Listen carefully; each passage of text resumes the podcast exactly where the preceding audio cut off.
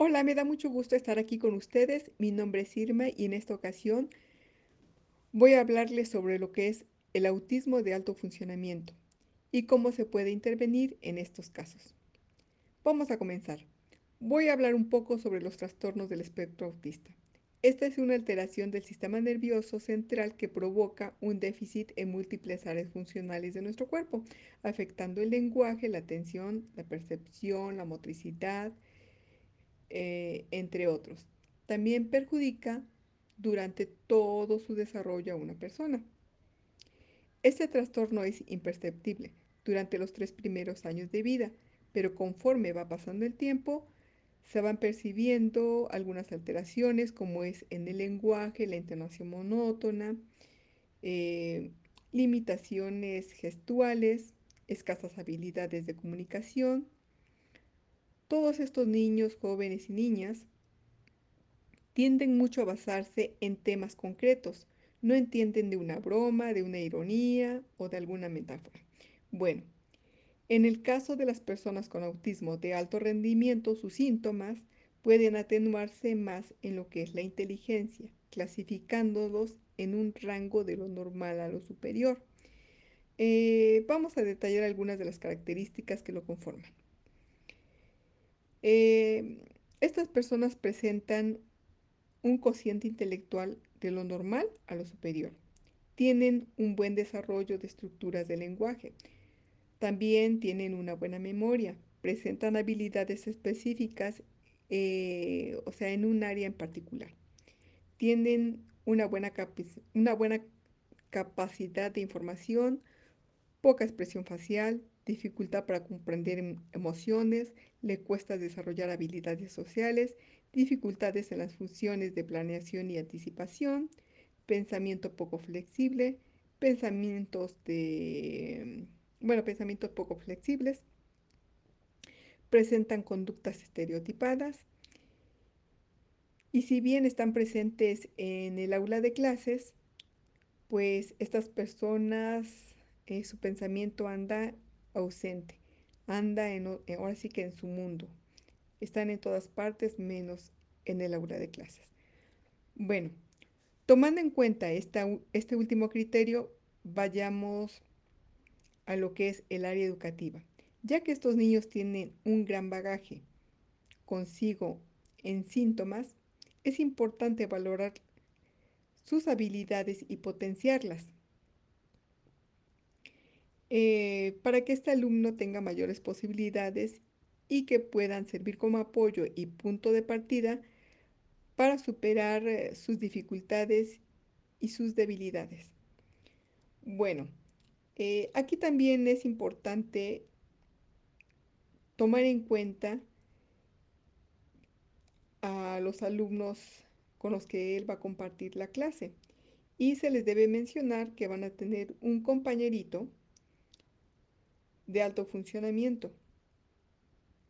Bueno, con autismo de alto funcionamiento.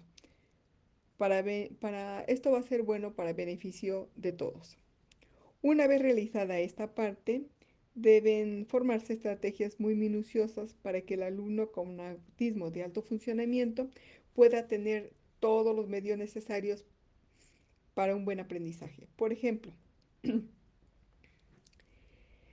Eh, poner la fotografía del profesor con quien este alumno va a, tener este, vínculos muy fuertes de identificación. Esto va a ser eh, muy útil para cuando el alumno tenga que tomar otras clases, eh, no sé, o, este, o educación física, en fin, otras clases en general, pueda este profesor acompañarlo para que estreche nuevos vínculos con otros profesores. Bueno, otro ejemplo es, se deben agilizar las estrategias para minimizar el ruido en el salón de clase y sobre todo en los periodos más críticos como es eh, el receso o este o algún descanso que se pueda dar.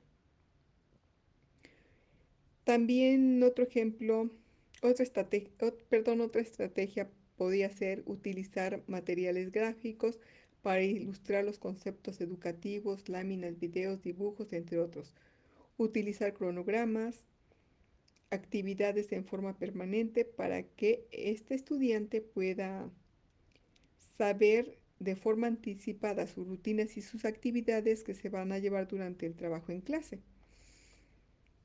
También este, se, deben de se debe de ser flexible con los tiempos, ya que si se les presiona a estas personas, pueden atenuarse lo que es la ansiedad y la inseguridad. Reconocer sus conductas positivas les dará a estos alumnos mayor seguridad para seguir trabajando en el aula. También es importante aquí que los profesores realicen este, actividades en donde ellos puedan participar verbalmente, ya que si esta oportunidad se les da a estos alumnos, van a poder interactuar y formar vínculos con sus compañeros dentro del entorno del aula de clases. Bueno, pues esto es todo lo que yo puedo aportar en cuanto a un buen funcionamiento dentro del aula de clases para niños y jóvenes en general que padecen un autismo de alto funcionamiento.